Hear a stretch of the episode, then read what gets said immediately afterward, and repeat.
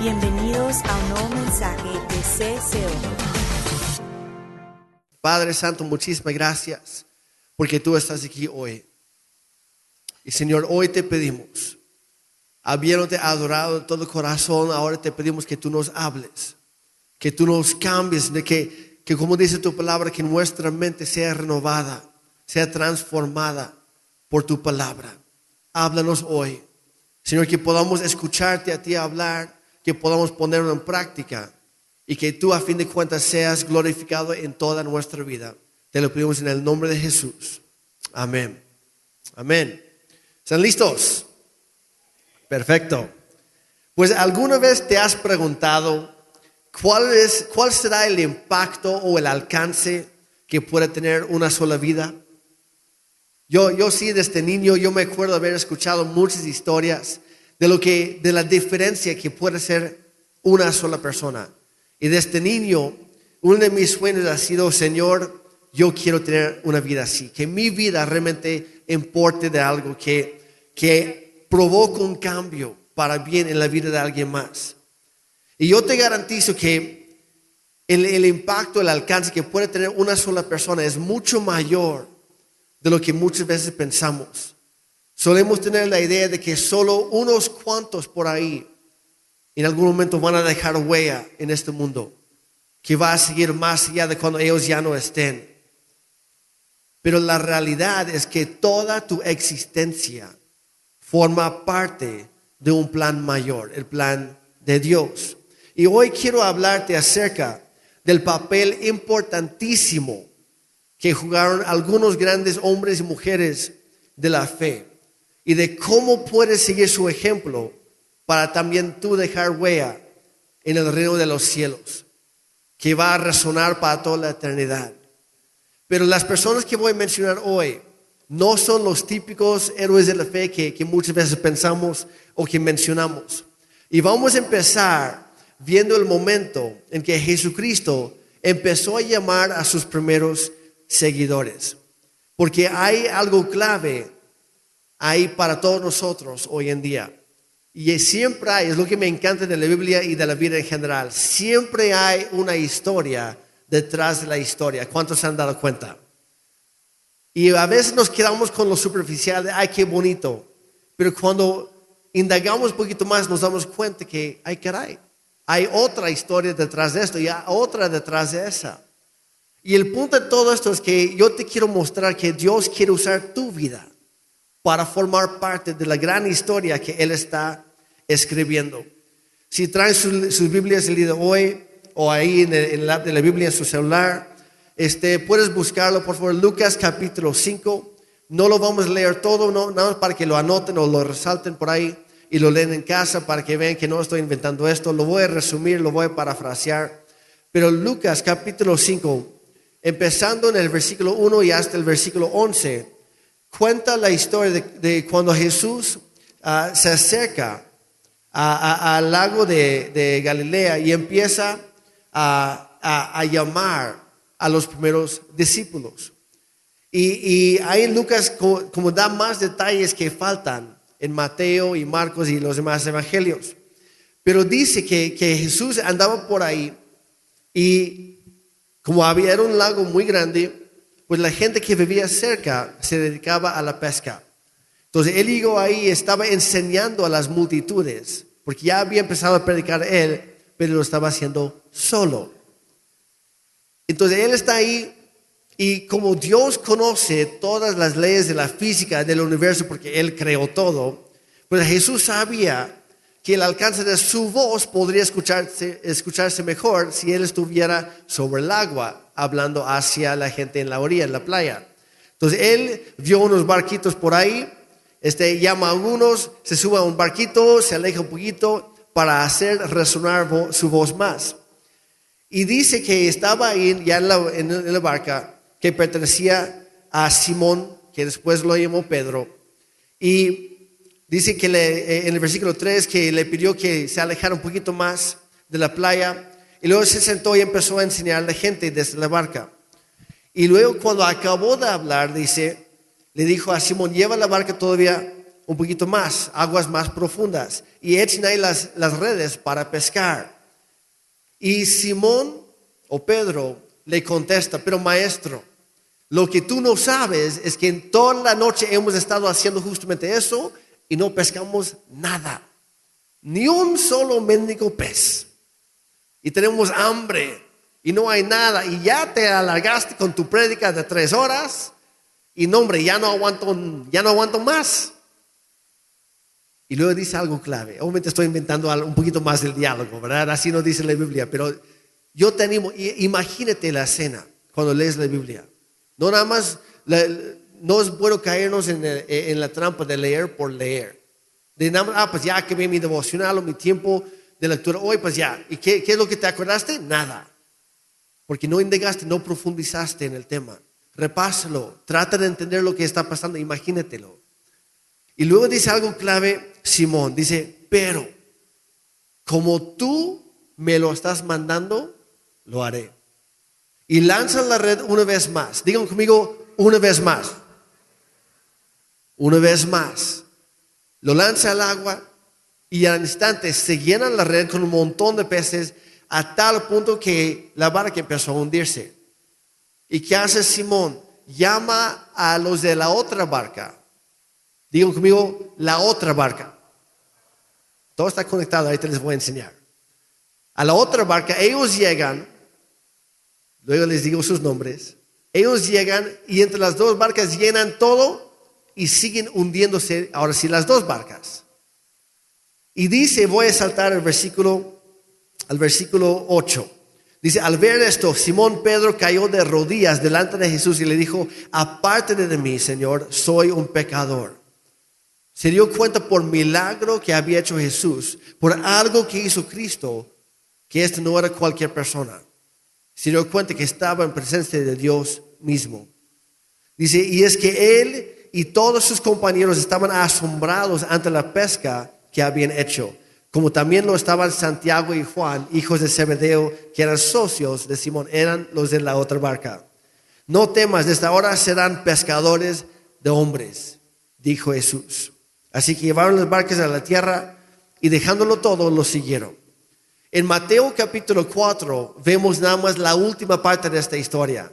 Mateo, por alguna razón, omite los demás detalles. Es lo que me encanta Lucas porque incluye casi todos los detalles. Pero dice ahí, Mateo 4, 19, Jesús les dijo, síganme. En lugar de pescar peces, les voy a enseñar a ganar seguidores para mí. Ahora, noten ahí, ahí está en la pantalla, Dice Jesús, le dijo, así dice. No, les dijo. No es singular, es plural. Dice, les voy a enseñar a ganar seguidores para mí. Y esto es clave porque a veces pensamos que, que la gran comisión o la misión de la iglesia solamente es para los pastores o los que predican, los que enseñan, los que dirigen la alabanza, los maestros de niños o unos pocos. Pero eso no es cierto.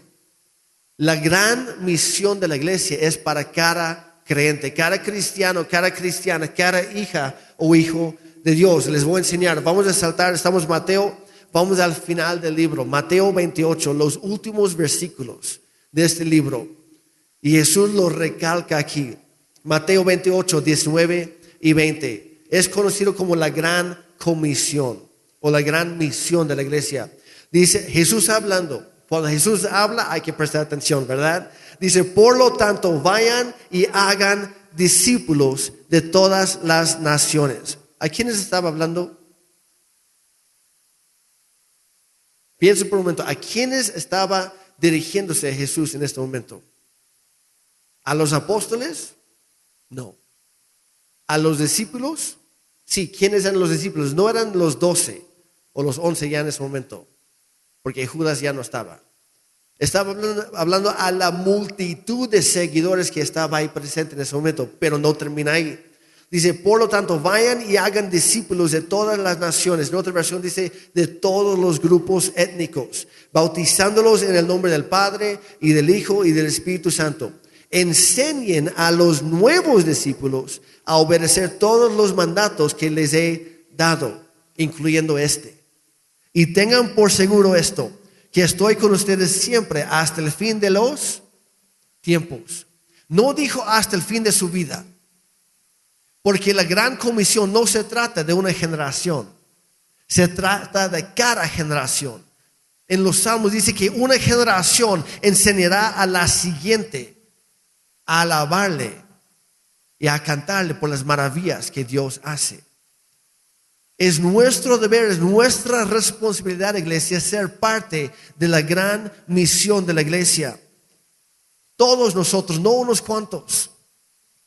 Yo, hace unas semanas pregunté en, otra iglesia, no fue aquí, en otra iglesia. Yo, yo pregunté al final de que quería hacer la oración de, salvación y lo demás, y, les pedí que levantaran las manos, la mano los nuevos o los que estaban visitando esa vez y no se levantó ni una sola mano. Y les dije a, los congregantes de esa iglesia, le digo, ¿qué está pasando? Hay, tarea que hacer. Y ya después les pregunté a los pastores y los, los líderes de esa iglesia, digo, ¿y por qué nadie invita? Dice, no, es que sí lo hicimos hace años. Y ya. Dice, aquí en este pueblo hemos invitado a todo el mundo y no quieren venir. Y digo, y se quedaron con un no. Se hicieron la invitación una vez, les, dijo, les dijeron que no y hasta ahí pensaron que ya cumplieron con la gran comisión. Ah, no, no dice, vayan y inviten una sola vez a todo el mundo. Dice, vayan y hagan discípulos. Implica una, un proceso, una continuidad. No es suficiente invitar a una persona una sola vez. No estás cumpliendo con tu parte de la gran misión de la, iglesia. No estamos cumpliendo si hacemos eso. Nos dice varias cosas y dice que Dios, que Él, Jesús dice que estará con nosotros hasta el fin de los tiempos. O sea, que es, hay que hacerlo hoy y mañana y día después y día después, hasta que literalmente todo el mundo haya escuchado las buenas noticias de que Cristo, Dios, se hizo hombre, se hizo como uno de nosotros, vivió una vida perfecta y le entregó voluntariamente en la cruz para salvarte a ti y para salvarme a mí. Pero no termina ahí. Otro ejemplo de esto les comenté hace un par de meses. No lo vamos a volver a leer todo, pero Lucas 14. Jesús habla de esta parábola, esta historia del gran banquete. Y hay, hay un hombre rico ahí en esa ciudad que que hace los preparativos para un banquete, invita a todos sus mejores amigos, a todos los cercanos, sus vecinos, y en el momento nadie quiso llegar. Y dice que se enojó porque ya había, ya había hecho el gasto, ya había hecho todo lo posible para que todos disfrutaran y nadie lo tomó en cuenta. Así que le dijo a su sirviente, Lucas 14, empezando de la segunda mitad del versículo 21, el amo le dijo a su sirviente, ve rápido a las calles y callejones de la ciudad e invita a los pobres, a los lisiados, a los ciegos y a los cojos. Nota ahí, ¿qué es la primera indicación? Hacer una invitación. Pero ¿a quiénes? Fíjate por un momento en quiénes estaban en esa lista. Ya no los ricos, no los bien, los bien vestidos, no los poderosos, los pudientes. Dice, vayan por los pobres, los lisiados, los ciegos y a los cojos. Y luego sigue. Dice, después de hacerlo, el sirviente informó, todavía queda lugar para más personas. Digan conmigo, hay espacio para más. Ahora echen un vistazo por acá. ¿Qué es lo que se dan cuenta? hay espacio para más. ¿Y qué creen? El cielo es mucho más grande que este lugar. Hay espacio para más. Dios está llamando a todos. Dice, entonces su amo dijo, ve por los senderos y detrás de los arbustos y a cualquiera que veas. Y ya no dice invítalos, dice insístele, insístele que venga para que la casa esté llena. Iglesia, nuestro trabajo no está terminado hasta que la casa esté llena. Hasta que la casa esté llena, tenemos mucho trabajo que hacer. Y la verdad voy a ser muy honesto, gracias a Dios que te salvó, qué bueno. Pero tu salvación no solo se trata de ti. Hay demasiados cristianos egoístas en este mundo que se conforman con su propia salvación. Dice, gracias a Dios que me salvaste a mí, gracias porque ya no soy como el otro. Y sin darse cuenta hacen la misma oración que hacía el fariseo en el templo cuando estaba Jesús. Y ese fariseo estaba lejos del reino de los cielos. Y él pensando, qué bueno que ya soy salvo. Qué bueno que yo estoy bien. Pero por no hacerse partícipe de lo que Dios estaba haciendo, se perdió de todo. No te conformes con tu propia salvación. Si amas a tu familia, a tus papás, tus hermanos, tus hijos, que no conocen a Cristo, ¿qué crees? En la eternidad tú vas a estar con Dios, sí que bueno, ¿y ellos dónde van a estar? Tus amigos, tus amistades, tus compañeros del trabajo, de la escuela. Los que, los que ves ahí en la pista para correr cada mañana o en la calle, que sales a caminar tu perro. Todas esas personas, si tú no les hablas de Cristo, ¿quién lo hará? Y Dios los ha puesto en tu camino cada día con la encomienda específica de hablarles de Él. De eso se trata la gran comisión. Dice, insístele a cada uno que venga para que la casa esté llena. En la casa de Dios todos son bienvenidos. Por eso quería recalcar la lista de quienes serán aceptados. Cualquiera. Empieza con, con los cercanos, de ahí, pues con, con la gente que otras personas no se fijarían nunca en ellos. Y de ahí, literalmente, literalmente dice, cualquiera que veas. Y, y, con que pinta el cuadro, ve por los senderos y me encanta esto, detrás de los arbustos. O sea, incluso la gente que se esconde de ti. ¿Quién se pone detrás de un arbusto? La persona que no quiere ser vista. La persona que va, híjole, ahí viene, con todo respeto, ahí viene ese diablo otra vez, seguramente me van a invitar a su iglesia, mejor cierro la puerta y fijo que no estoy en casa. Ve por esa persona. Esa persona que le marcas, ah, ya sé de qué se trata. Exacto. Y voy a seguir hasta que me des el sí. Así que para, tu bien, entre más pronto mejor, y ya de ahí te dejo de molestar. El no ya lo tienes garantizado. Ve por sí. Insiste, le dice, todos son bienvenidos en la iglesia, porque la iglesia no es un museo para los santos. La iglesia es un hospital para los pecadores. La gente no tiene que ser perfecta para poder llegar aquí, no. La gente llega en la condición que se encuentre. Jesús los ve ahí, los rescata de ahí y a partir de ese momento les abre la puerta al reino de los cielos, a la casa de Dios y Cristo nos va perfeccionando que dura toda la vida hasta que estemos en su santa presencia. Hay que invitar a, a todos, hay que insistirles a los demás. Piensa en las personas que Dios ha colocado en tu vida y luego pídele al Espíritu Santo ayuda para poder hablarles de Cristo. Empieza con quienes tienes cerca. Ve por uno. Por cierto, así se llama, es el título de hoy. Ve por uno. Y luego ve por otro. Y después uno más. Hasta que todos los que hay en tu vida conozcan a Cristo. Ahora veamos cómo se, vea, cómo se ve esto en la práctica, porque como dije al principio, siempre hay una historia detrás de una historia.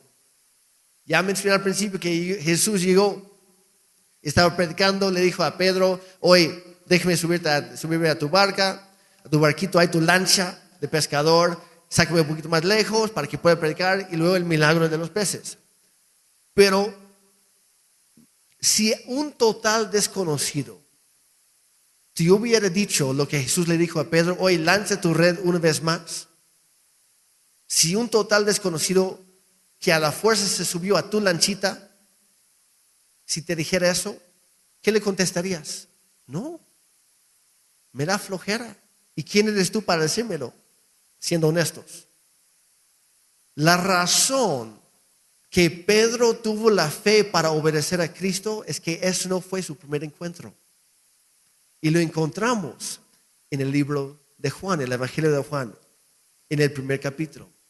Quiero que veas esto conmigo. Juan 1, 40 al 45. Dice Andrés, digan conmigo Andrés, esto es clave. Andrés, hermano de Simón Pedro, era uno de estos hombres que al oír lo que Juan, Juan Bautista, dijo, ellos decidieron seguir a Cristo, a Jesús.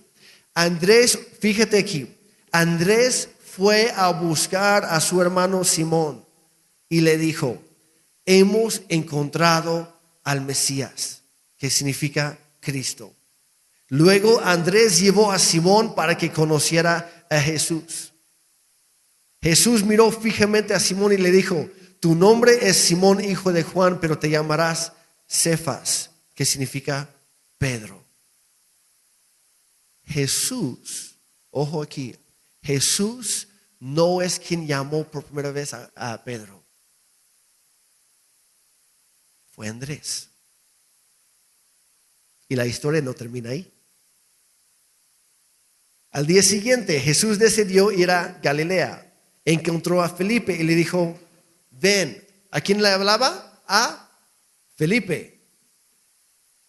Le dijo, ven, sígueme. Felipe era de Bethsaida, el pueblo natal de Andrés y Pedro. Felipe conocía a Andrés y Pedro. Yo creo que Andrés y Pedro llegaron ahí y le platicaron a Felipe. Luego llega Jesús y él le hace la invitación directa a Felipe. Pero ojo aquí. Felipe, ¿qué hace? Versículo 45. Felipe fue a buscar a Natanael y le dijo, hemos encontrado a aquel a quien Moisés y los profetas escribieron. Se llama Jesús, el hijo de José de Nazaret. Que, quiero que captes esto. Jesús sí escogió a sus discípulos, pero no llamó a la gran mayoría. ¿Qué hizo? Empezó con uno. Y ese uno le fue a platicar a otro, y otro, y otro. Y literalmente Después de su encuentro con Jesús, Andrés es quien fue y alcanzó a Simón Pedro. Y luego juntos en esa barca, en Lucas, lo que ya leímos, Lucas capítulo 5, estaban Andrés y Pedro en la barca, la primera barca donde estaba Jesús. Por ver el milagro, ellos llamaron a Santiago y Juan, que estaban en la otra barca, porque eran socios, eran amigos. Era algo natural. Y al mismo tiempo, Felipe le había ido con Nataniel, quienes los dos ya conocían a Andrés y Pedro. Y por una plática, una conversación, mira, acabamos de encontrar a Cristo. Acabamos de tener este encuentro increíble con Él. Fue por su historia que los demás se animaron a seguir a Cristo.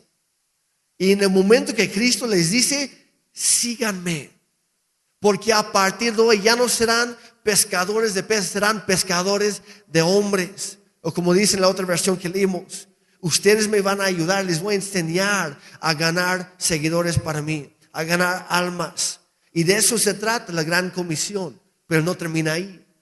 Más adelante, ¿cuántos han oído alguna vez de un, de un tipo por ahí en la Biblia que se, que se llamaba el apóstol Pablo? ¿Alguien?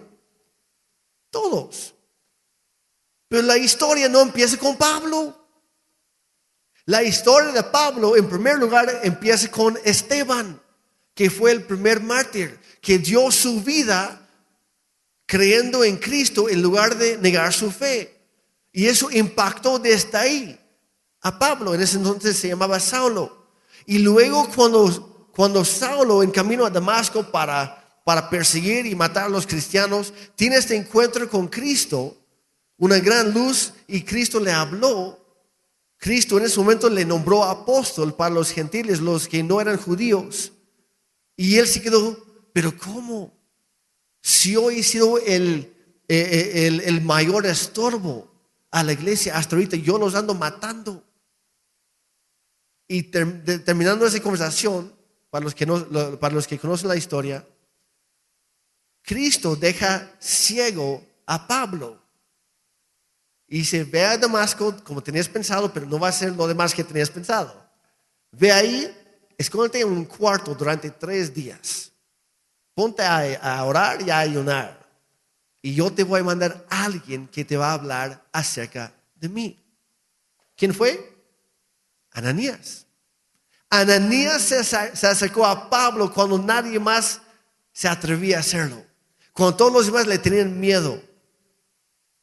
Y eventualmente, pues le dan chance, pero como que no mucho.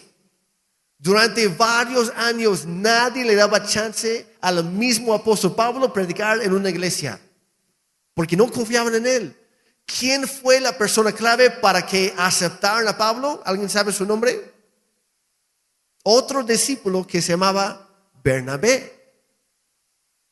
¿Ven que como todo está conectado? Siempre se, necesita alguien para iniciar y luego se necesita alguien más para seguir el proceso y luego alguien más. Es un proceso, pero sin cualquiera de esas personas, el apóstol Pablo nunca habría llegado a ser el apóstol Pablo. Los mismos discípulos, los demás apóstoles, nunca habrían llegado a ser los apóstoles. Porque Cristo casi siempre se revela a través de una relación previa, a través de tu vida, a través de la mía. Y a lo mejor están pensando, pero Jeremy, estás hablando de puros hombres, ¿qué hay de las mujeres? Hay varios ejemplos ahí. ¿Cuántos se acuerdan de otro gran hombre, un joven que se llamaba Timoteo? Que la verdad mis respetos, teniendo 15, 16 años, se convirtió en el pastor principal de una iglesia en Éfeso de más de 3 mil miembros. En un chamaco, un chamaco.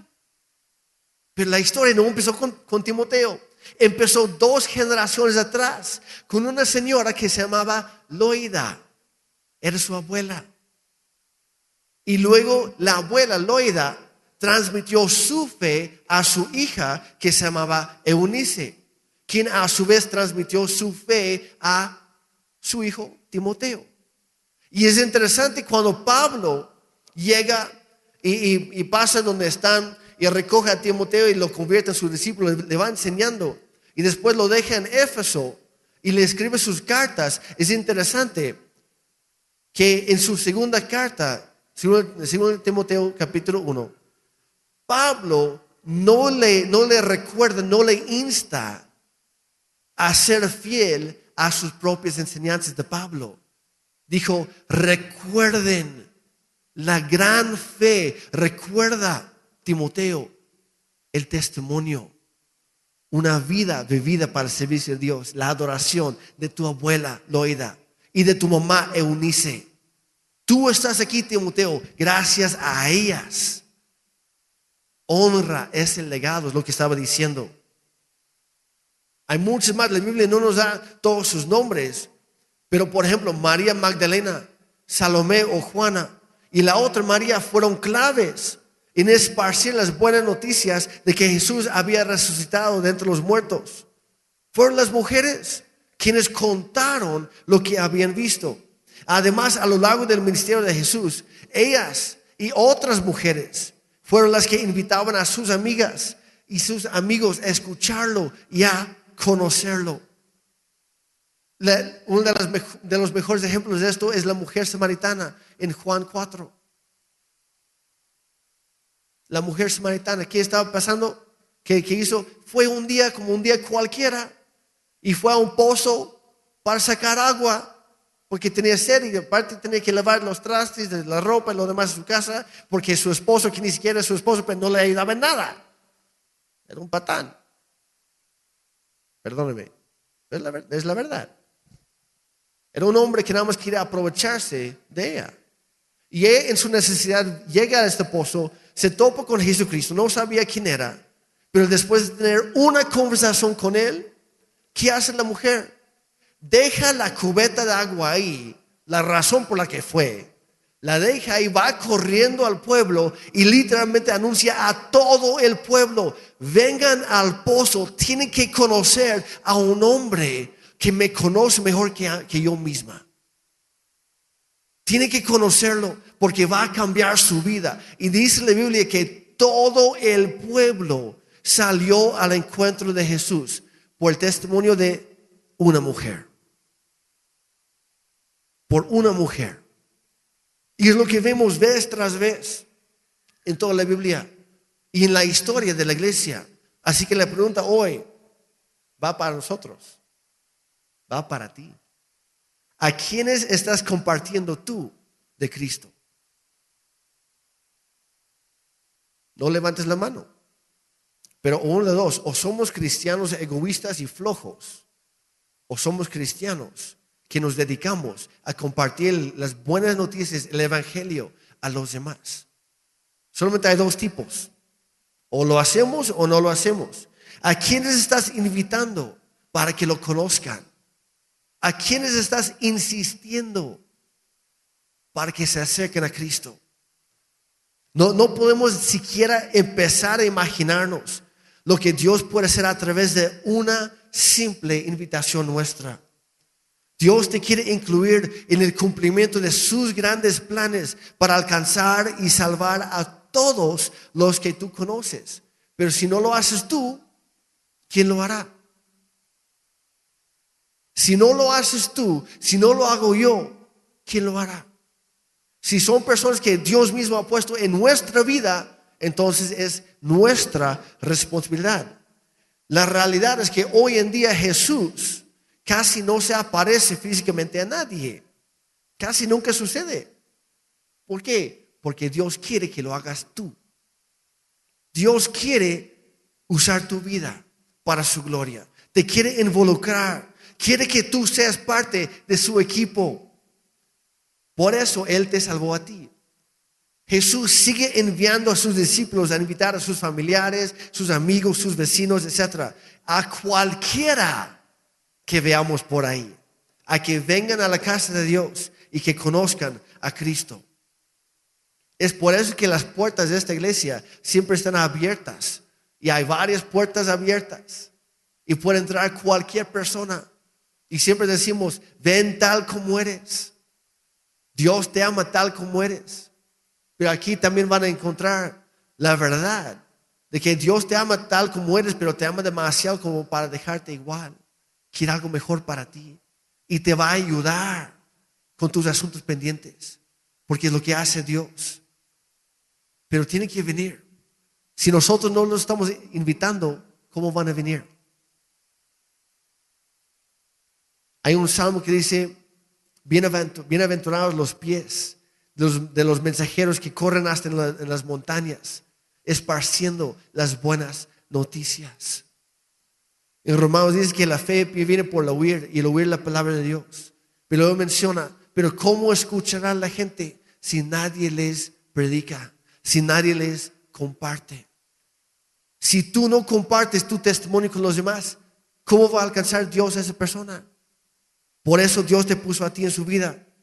Y hay, que, hay que cuando hablamos, sobre todo de la iglesia, hay que, hay que cuidar también las formas y la manera en que nosotros mismos hablamos. A veces pensamos, híjole, no, pues este, mira, yo me aburro ahí, pero yo te invito que, que me acompañes. Pues no. Pues no, esa invitación no, no va a servir de nada. Es, es, por eso que tenemos los grupos conexión, por cierto, para que sea más fácil, como que sea un escalón para. Yo, yo el martes pasado, bueno, para el martes pasado, yo les dije, el domingo pasado, inviten a sus amigos, no a la iglesia, invíteles, va a haber comida gratis. Con eso. Y doy gracias a Dios por, por los hombres que tomaron la iniciativa para hacerlo. Llegaron varios hombres por primera vez y hubo salvación ese día. En un convivio donde hubo comida gratis, donde ni siquiera prediqué, porque tu vida predica más que lo que yo hago hoy. Tu vida a tus familiares, a tus conocidos, predica más de lo que yo pueda hablarles. Porque no me conocen a mí, te conocen a ti. Y si yo llegara igual como Jesús, hoy te invito, me van a ver como, ¿y quién eres tú? ¿Y por qué me hablas a mí? Pero si tú les hablas de Cristo, la cosa cambia. Dice Salmo 122, 1. Me alegré mucho, me encanta eso, me alegré mucho cuando me dijeron, vamos a la casa del Señor.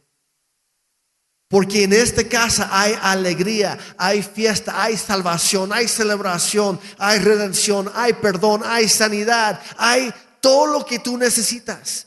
Y tus amigos, tus familiares, todo lo que ellos necesitan y mucho más. Por eso dice, me alegré mucho cuando me dijeron, vamos a la casa del Señor. Iglesia, hay que darnos cuenta que somos alcanzados y salvados, sí, por la gracia de Cristo, pero también somos alcanzados y salvados a través de algo que alguien más hizo. Porque alguien en algún momento te invitó a ti. Alguien en algún momento te habló de Cristo. Alguien en algún momento te platicó de lo que Dios había hecho en su vida. O tal vez lo viste o lo escuchaste en casa con tus papás, con tus abuelos, como fue el caso de Timoteo. Tal vez fue un amigo, como fue con Andrés y Felipe y Natanael. Tal vez fue por un casi desconocido como las mujeres, que corrieron por ahí y les contaron a todos. Y después se voltearon. ¿Y quién fue? ¿Quién sabe? Una mujer corriendo por ahí, la escuché. Dios nos alcanza a través de, mil diferentes maneras, pero siempre es a través de alguien más. Y la razón por la que tú conoces a Cristo hoy es porque alguien te lo presentó en algún momento. Y Dios ahora quiere usar tu vida para que otros lo conozcan a través de ti. Tal vez no te hayas dado cuenta antes, pero tú eres parte del plan de Dios para alcanzar a otros por Cristo. ¿A quién, nuevamente la pregunta, ¿a quién estás alcanzando con las buenas noticias de Jesús? De Jesús? ¿A quién? Y si la respuesta es nadie, hay trabajo que hacer. Tienes una tarea pendiente. Quiero contarles otra historia, no está en la Biblia, es algo más reciente. ¿Cuántos alguna vez han escuchado el nombre de un gran evangelista que se llamaba Billy Graham? ¿Alguien? Billy Graham. Ok, la mayoría, perfecto siempre hay una historia detrás de la historia. Hoy les quiero contar esta historia. Billy Graham llegó a ser, en, mi opinión, el más grande evangelista en los últimos 100 años. De hecho, falleció aproximadamente hace 5 años apenas. Y casi, bueno, la mayoría han escuchado ese nombre. Pero ¿cuántos han oído el nombre de Edward Kimball? ¿Alguien? Edward Kimball. ¿Alguien? Nadie. Y eso es lo hermoso de, este, de, esta historia. Porque la historia de Billy Graham empezó casi 100 años antes. Edward Kimball era un maestro en la escuela dominical de su iglesia en la ciudad de Boston, en los Estados Unidos. Y había un adolescente en particular que Edward sentía una una profunda responsabilidad o convicción de alcanzarlo para Cristo. Este joven de repente llegaba, a veces no llegaba. Y Edward Kimball como que sintió ese, esa presión, esa carga dentro de sí. Dijo, algo tengo que hacer yo. Y como no viene a la iglesia, voy a buscarlo yo. Es más, digan eso conmigo. Como no viene a la iglesia, lo voy a buscar yo. Esa es clave. No podemos esperar que todo el mundo llegue aquí. Tenemos que salir de esas paredes y alcanzarlos ellos, encontrarlos donde ellos están. Porque este joven trabajaba vendiendo zapatos en una tienda. Así que un día Edward Kimball, Kimball decidió, decidió ir a la tienda para, no para comprar unos zapatos, sino para orar por él y compartirle el Evangelio. Y él lo recibió y entregó su vida ese mismo día en la tienda de zapatos, trabajando, y entregó su vida. Ahí conoció a Cristo. Y este joven se llamaba Dwight L. Moody. Posiblemente han escuchado ese nombre, porque él llegó a ser un gran predicador y maestro de la Biblia. E incluso este, ah, empezó en varias escuelas para enseñar la Biblia. Pero cuando él apenas estaba empezando su nueva vida en Cristo, poco después de salir de, la tienda de zapatos, Dwight L. Moody escuchó a otro pastor decir, el mundo aún no ha visto lo que Dios puede hacer con un hombre totalmente rendido a Él. ¿Cómo se llamaba ese pastor? No tenemos idea. Pero lo escuchó. Y esa noche Dwight L. Moody llegó a su casa y cuando estaba orando dijo lo siguiente, por la gracia de Dios yo seré ese hombre, totalmente rendido a Dios. Y el ministerio de Moody creció y tuvo un fuerte impacto en dos continentes. Y dicen que más de un millón de personas llegaron a Cristo a través de él y de su ministerio, de su enseñanza, de su legado. No había recibido, lo interesante de Dwight L. Moody es que él no había recibido una educación formal completa. No terminó la prepa, pero terminó siendo un gran maestro de la Biblia. Dios puede usar a cualquiera si es que nosotros nos entregamos a Él totalmente. Pero la historia aún no termina ahí.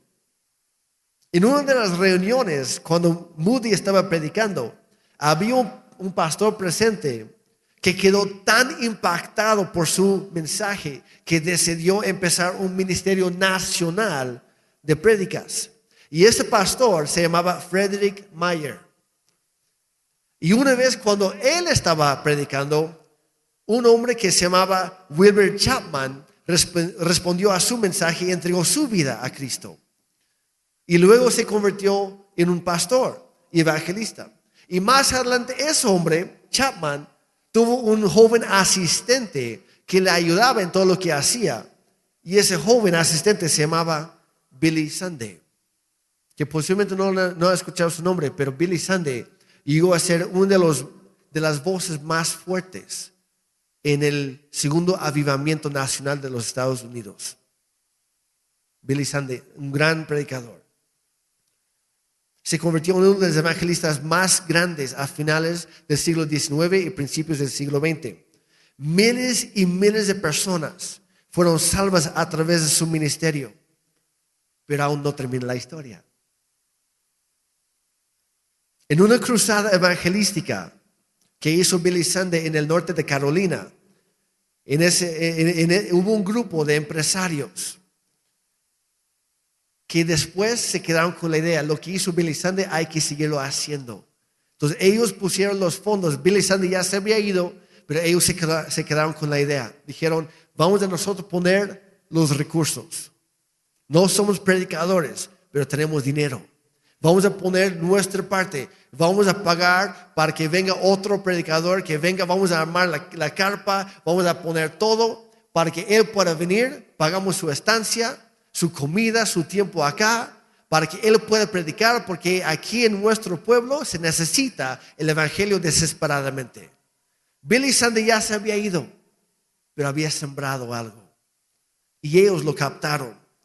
Y ellos invitaron a un cierto predicador que se llamaba Mordecai Ham o Mardoqueo Ham. Y fue en una de sus reuniones de avivamiento que escuchó el Evangelio Salvador de Cristo Jesús, un pequeño niño que se llamaba Billy Graham, quien terminó predicando a millones. Todo comenzó cuando un cristiano cualquiera, tú y yo, respondió al mover del Espíritu Santo de ir a una tienda de zapatos a compartirle su fe a un joven que no llegó a la iglesia ese domingo. ¿A quién estás alcanzando tú? Nunca sabes el alcance que una vida puede llegar a tener. Y no tienes que ser tampoco un gran evangelista para alcanzar a alguien para Dios. Al contrario, como acabamos de ver, puedes ser empresario, puedes ser maestro en la escuela dominical, puedes ser un cristiano cualquiera, pero si pones de tu parte, Dios se encarga de lo demás, porque Él es Dios, pero te quiere incluir en lo que Él está haciendo. Solo tienes que estar dispuesto a hablar con alguien. Hoy y todos los días tienes la oportunidad de, marcar la diferencia en la vida de una persona por la gracia de Dios. Tal vez sea un acto bondadoso o compasivo.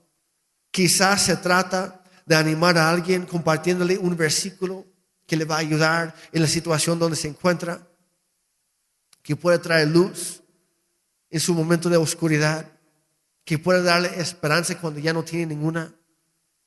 Igual y Dios te quiere, te va a guiar a llevar a alguien a los pies de Cristo directamente.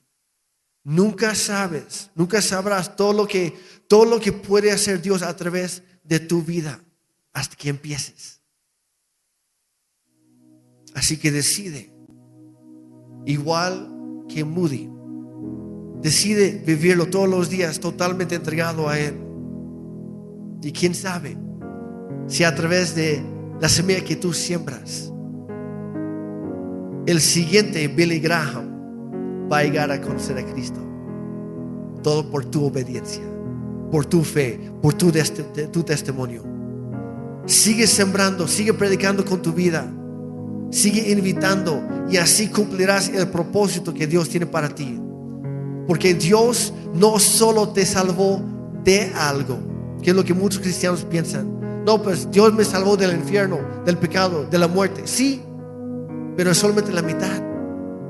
Dios no solo te salvó de algo, te salvó para algo que es mucho mayor.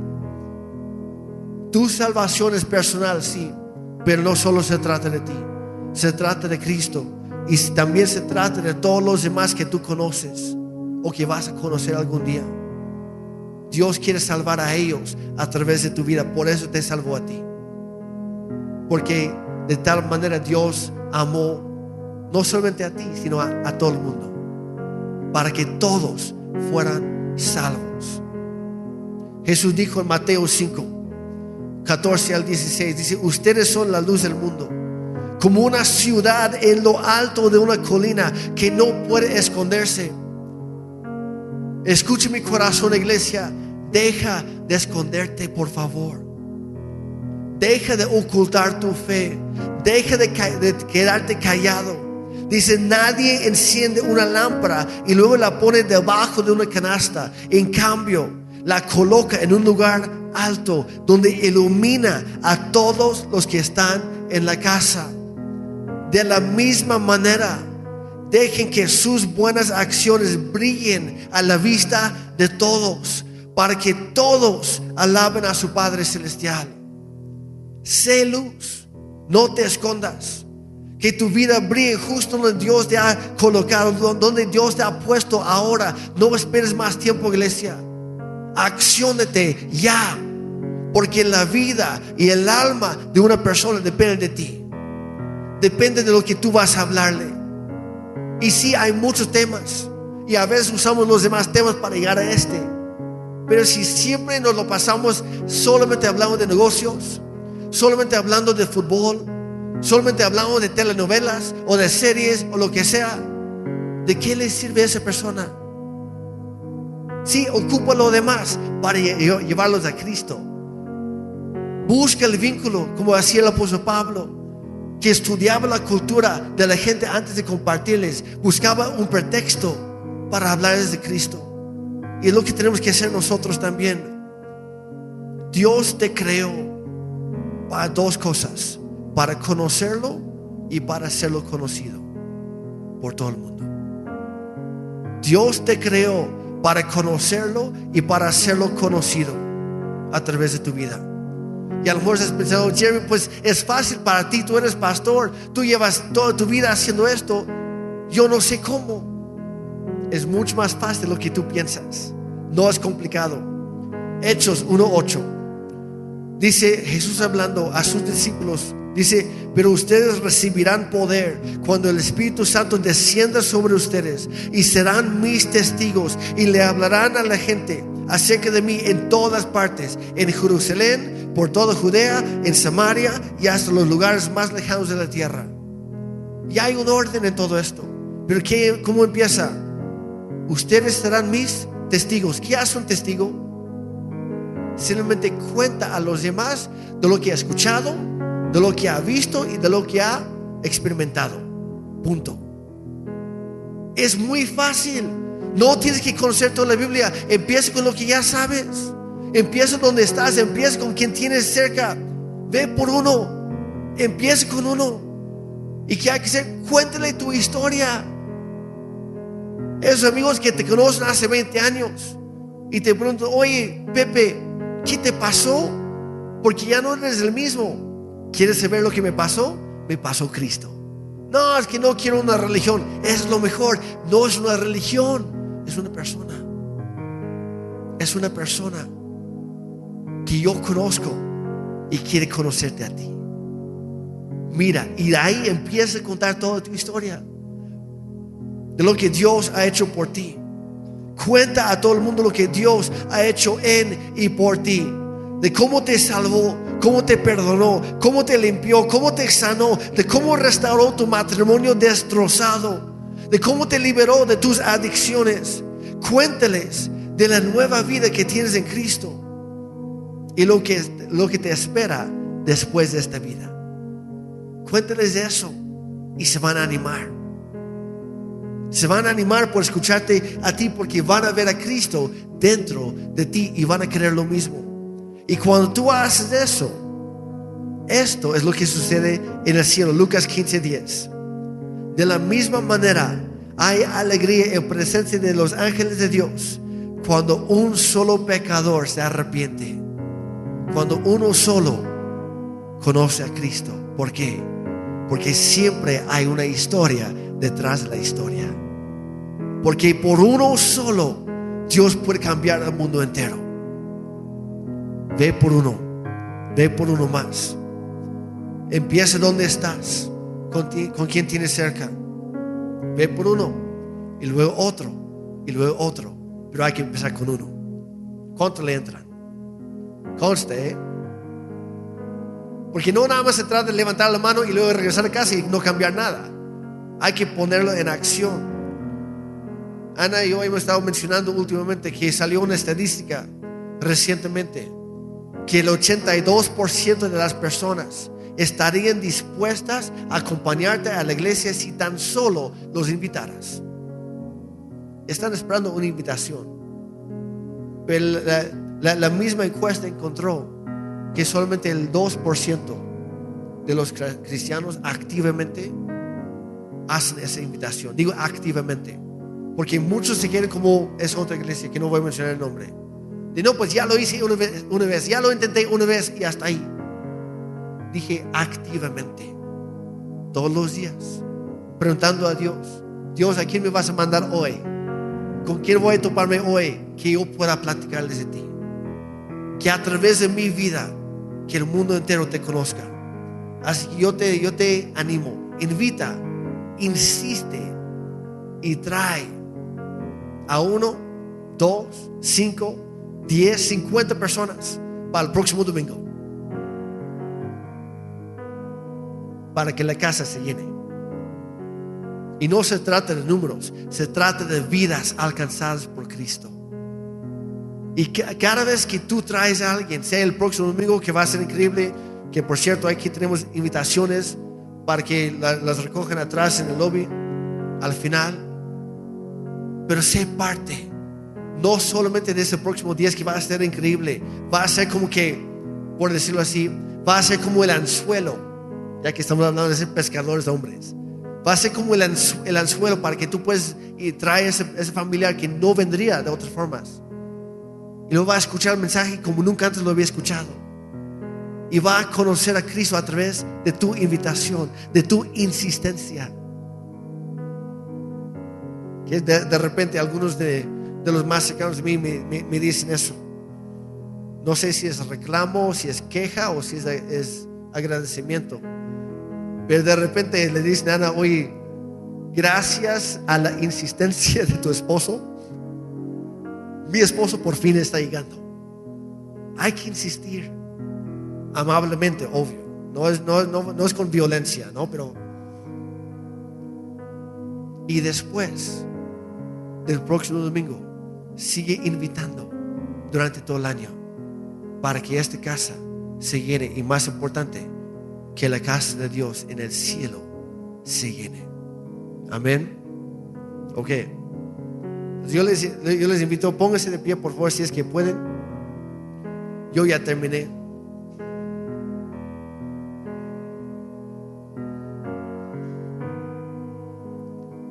Y lo que vamos a hacer primero, ahorita voy a preguntar si alguien viene por primera vez o primeras veces o si nunca has conocido a Cristo realmente, no como una religión, sino como una persona, como tu Señor y Salvador, Salvador personal.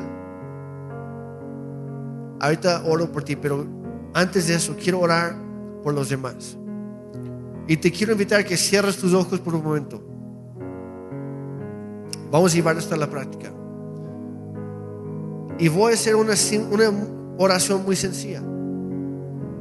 Y al mismo tiempo tú tienes esta conversación con Dios. Padre Santo, gracias por tu mensaje hoy, por tu palabra. Gracias por hacerme ver que yo soy parte de tu plan. Y en primer lugar, yo te quiero pedir perdón, Dios. Porque a veces yo he sido flojo o egoísta. Me he enfocado en mi propia vida. En lugar de extenderme hacia las personas que tú has colocado en mi vida. Pero Señor, hoy quiero cambiar. Yo te pido en el nombre de Jesús que en este mismo momento, que tú pongas en mi mente aquella persona a quien yo puedo invitar, a quien yo pueda insistir, a quien yo pueda traer para que, para que te conozca a ti. No para encontrar una religión, sino encontrar la persona de Jesucristo, quien vino a salvarme a mí. Señor, que a través de mi vida, y esa es mi oración hoy, a través de mi vida, que muchas y muchas personas puedan llegar a conocerte a ti. Usa mi vida, te pertenece, Señor, para lo que tú quieras. Dame ese valor, ese ánimo para compartir mi fe, compartir lo que tú has hecho en mí con mis familiares, con mis vecinos, mis amigos, mis compañeros, o la gente que, que encuentra en la calle, o en el taxi, o donde sea. Padre, en ese momento dame las palabras indicadas para hablarles de Cristo, hablarles de tu amor, de tu perdón, de la esperanza que tenemos en Cristo Jesús. Y Señor, y también te pido que no me dejes tranquilo hasta que yo cumpla con esa parte. Porque quiero honrarte con mi vida. Yo me entrego todo mi ser a ti, Señor, en el nombre de Jesús. Amén. Y si tú hiciste esa oración ahora, iglesia, hay que hacerlo. Porque Dios no lo toma a la ligera. Pero si hay alguien aquí, y como dije hace, hace un momento, a lo mejor nunca habías escuchado el Evangelio así, que o solamente conocías una religión. Pero si tú estás salido hoy y quieres entregar tu vida a Cristo, reconociendo que Él murió en tu lugar, porque la paga o el merecido del pecado es la muerte, y lejos de Dios nos espera la muerte eterna. Pero Dios no quiere eso. Por eso envió a su Hijo, para que nosotros pudiéramos acercarnos a Él. Y si tú quieres eso hoy, encontrar esa nueva vida en Él, ese propósito para tu vida en Cristo Jesús, quiero orar contigo. Si puedes nada más levantar la mano, no tienes que pasar al frente, pero para que yo sepa por quién voy a orar. Gracias. Gracias. Perfecto. Gracias. Y más que una oración, es un compromiso que tú haces a partir de este momento y por el resto de tu vida. Puedes repetir esas palabras en tus, en tus propias. Padre Santo, yo decido creer en ti. Yo creo que tú enviaste a tu Hijo Jesús a este mundo para morir en mi lugar y pagar el precio de mis pecados. Perdóname, Señor, porque he cometido muchos errores, lastimando a los demás, a mí mismo y a ti, Dios. Pero hoy yo quiero cambiar. Gracias, Señor, por hacer lo imposible para alcanzarme a mí. Hoy recibo ese perdón. No lo merezco. Pero no se trata de ganarlo, se trata de que tú me lo regalas. Gracias Dios por esta nueva vida, por esa salvación, por limpiarme desde adentro y ahora por ayudarme a llevar una vida en adoración a ti. Enséñame a través de tu palabra en la Biblia, a través de las personas que tú has puesto en mi vida. Acércame a ti todos los días y enséñame a vivir para ti. En el nombre de Cristo Jesús. Amén. Y si tú acabas de hacer esa oración, bienvenido a la familia de Dios. Un aplauso para esas personas, por favor.